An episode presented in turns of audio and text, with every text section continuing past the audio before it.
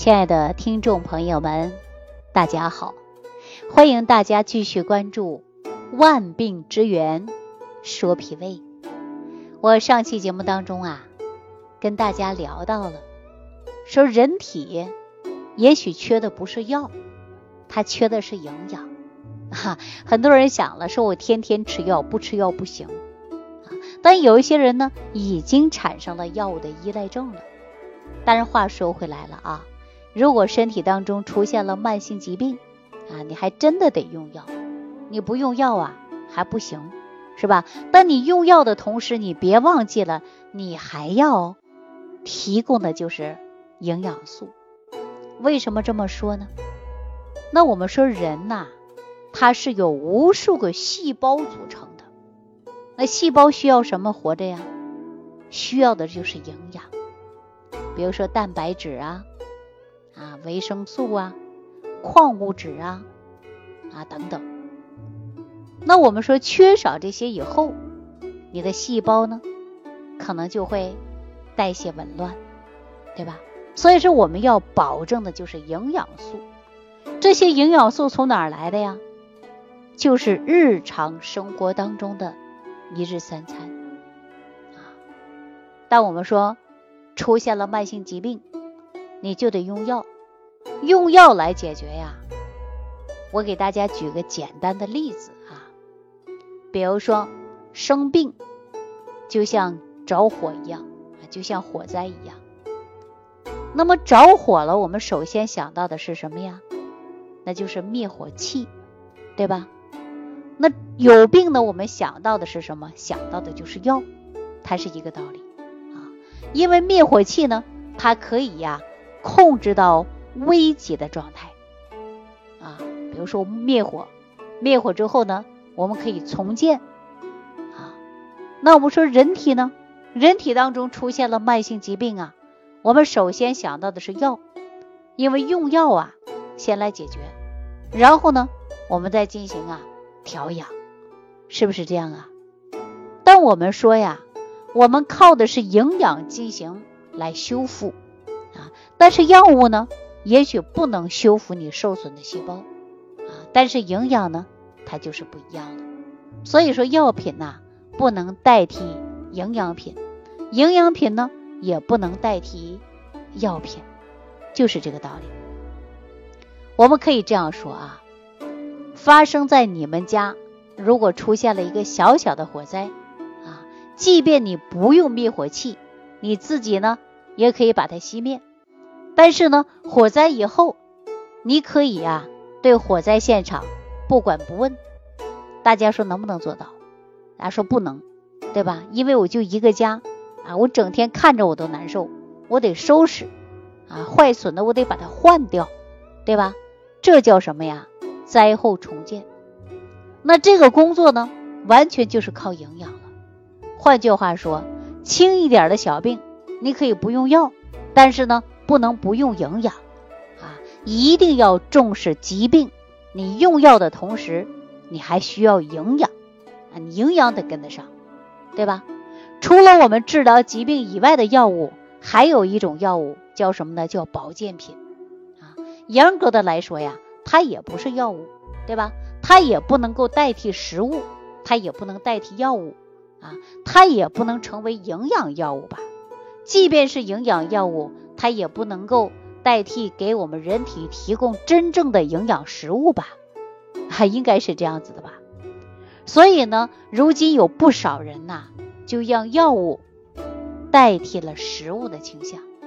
你看，我们很多人呐，呃，每天呐，包里都背着各种各样的营养药啊，背着各种各样的营养药。我认识一位朋友啊，他呢，收入很高。也是呢，外资企业工作。他说自己近一年来啊，都没吃过午饭了。我说为什么呀？他说太忙了啊，因为呀没有时间啊，一吃饭的时间都没有了。二呢还要保护自己的身材啊，不想吃的那么多啊，怕自己长肉臃肿，所以每天中午啊，他就选择大把花花绿绿的营养胶囊和药片儿。啊，觉得自己的这种做法很时尚，经常出国，经常出差，啊，看到外国人都经常吃这些保健产品，那他就吃吧。这种的做法，咱暂且不论它对与错啊，我关心的是这样，你身体健不健康，对吧？说你吃了一个柚子，它里边含有维 C 啊，而且呢，只要你呀吃二十毫克，就可以有大量的维 C。而吃一片维 C 片呢，它也就是一千毫克，对吧？相当于你吃了五十个柚子。大家想一想，除了维 C，柚子里边还有给人体所需要的微量元素啊。所以说，人体需要的是营养均衡啊。你这种做法肯定是不健康的啊。他呢还跟我辩论了一番。他说：“你看，你吃一个柚子当中，它才有多少营养素？你看我吃一片就能叮多少多少个柚子等等啊，说的理论非常多。那我就想问他啊，说你吃一个柚子里边单一的就是维生素 C 吗？没有其他别的要营养你的身体吗？后来呀，我就跟他讲了啊，他才恍然大悟，是吧？所以说我们今天的科技水平啊，每一种食物。”归根到底有什么样的营养素啊？进入我们人体之后，它给我们带来哪方面的健康？确实很多人不知道啊，你看很多人都不清楚。所以说我建议大家摄取营养素啊是基本啊，但是也不是全部的。所以说也不是营养素啊，它能够满足所有的营养的需求的。我还是那一句话，就是啊，建议你吃好一顿饭每一顿饭。啊，建议你吃好每一顿饭，不是一顿饭啊，一日三餐你吃好，对吧？你把一日三餐吃好，你就没必要大把的维生素片、钙片、什么甘油啊等等等等的药物吞下去，有可能是水溶性的，有可能是脂溶性的啊。别看它啊这个剂量大，但是你的身体当中啊能不能吸收又是另外一回事了。所以说我告诉大家啊。你只要吃好饭，食物当中摄取的微量元素是最容易吸收的。你没必要说成把成把的营养药去吃。我给大家的建议啊，这是我个人的建议，不代表整体啊啊，这是我个人的建议。所以我在这里啊，告诉大家啊，你要想把自己身体调养好，还是那一句话，你一日三餐吃好，你把你的脾胃调好。你的脾胃不好，我跟你说，就即便你吃大把的营养药，你真的未必是吸收的。所以说，我们吃任何一个食物，蔬菜水果啊，五谷杂粮，这些呢都是靠据我们营养物质来吸收的。当你营养物质呢不能得到很好的吸收，那么你身体当中就缺乏微量元素，细胞分解代谢能力慢，人的哎这个新陈代谢就会缓慢。慢性疾病也容易出现，所以说我建议大家呀，还要吃好饭啊。说到吃饭来讲，我再给大家重复一下啊，啰嗦一下。那我给大家解决了早餐，早餐呢，我让大家用了早餐糊，你可以配个鸡蛋啊，或者是配一点呢小青菜、蔬菜都可以啊，保证早上的营养。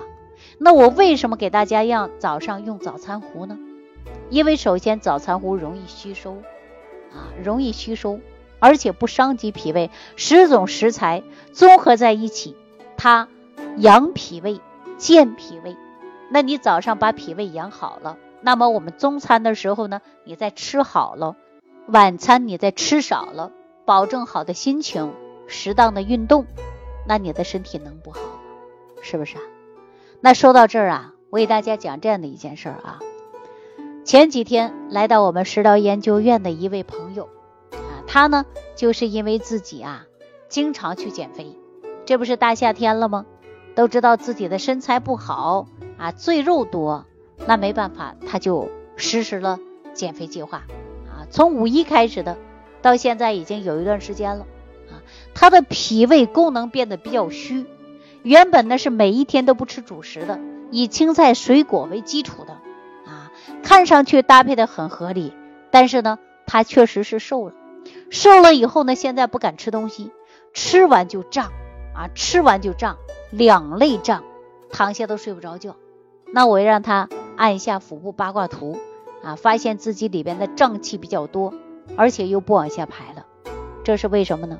这就是因为你减肥期间不吃五谷杂粮，你体内的能量不够，然后呢，你出现的寒凉蔬菜水果过多，伤及你的脾了，所以说你会有胀。那正好接诊的呀，就是我们食疗研究院的王大夫哈。王大夫遇到这样的小女孩啊，就笑。为什么笑啊？说现在的女孩啊，啊，为了美不惜一切的代价啊，觉得自己瘦了好看。瘦了真的好看吗？只是每个时代的审美标准不一样了，对吧？但我们建议大家不要太胖，但是也不建议太瘦。为了身体的健康，要以健康为目的，然后呢，您再呀去减肥。当然，我们现在有很多人太胖了啊，比如说有两百多斤的，一百七八十斤的啊，那这种呢，可能啊体重就超标了。我建议大家呢，运动减肥，科学营养配餐减肥，这才可以，对吧？那您看，我们王大夫啊，就给这个小女孩啊开了一些健脾胃的啊茶，然后呢回到家里去喝啊。我呢也给她开了一些营养的食物啊，告诉大家回到家里如何去煮，如何呢到菜市场选择食材。那么重在就是养脾胃，千万不要有胃胀，胃胀以后呢容易反酸，容易出现的问题就比较多。所以说，大家为了减肥呀，不惜一切的代价，这就是伤害身体啊。那我们说，不要为了减肥啊不吃饭，看营养素，这个也是不对的。时间再长了，你的肠道内缺少的就是粗纤维，你的肠道不蠕动了，你会严重的便秘啊，严重的便秘，排便无力啊，甚至不排便。时间再一久了，你面色萎黄啊，精神状态不佳。这多么可怕的事儿啊，是不是？所以我给大家最好的建议就是让大家呀吃好饭，吃好一日三餐啊，通过食物当中的营养成分的吸收，然后呢补充我们人体所需要的这些营养素，你的身体呀就会健康啊，达到肠道菌群平衡，代谢快了，不便秘，不腹胀，不腹泻了，吃什么都吸收了。人的精神状态好了，睡觉好了，那一切呀，真的就好了。哈，好，万病之源说脾胃啊，今天就给大家讲到这儿啊，感谢朋友的收听，我们下期节目当中再见。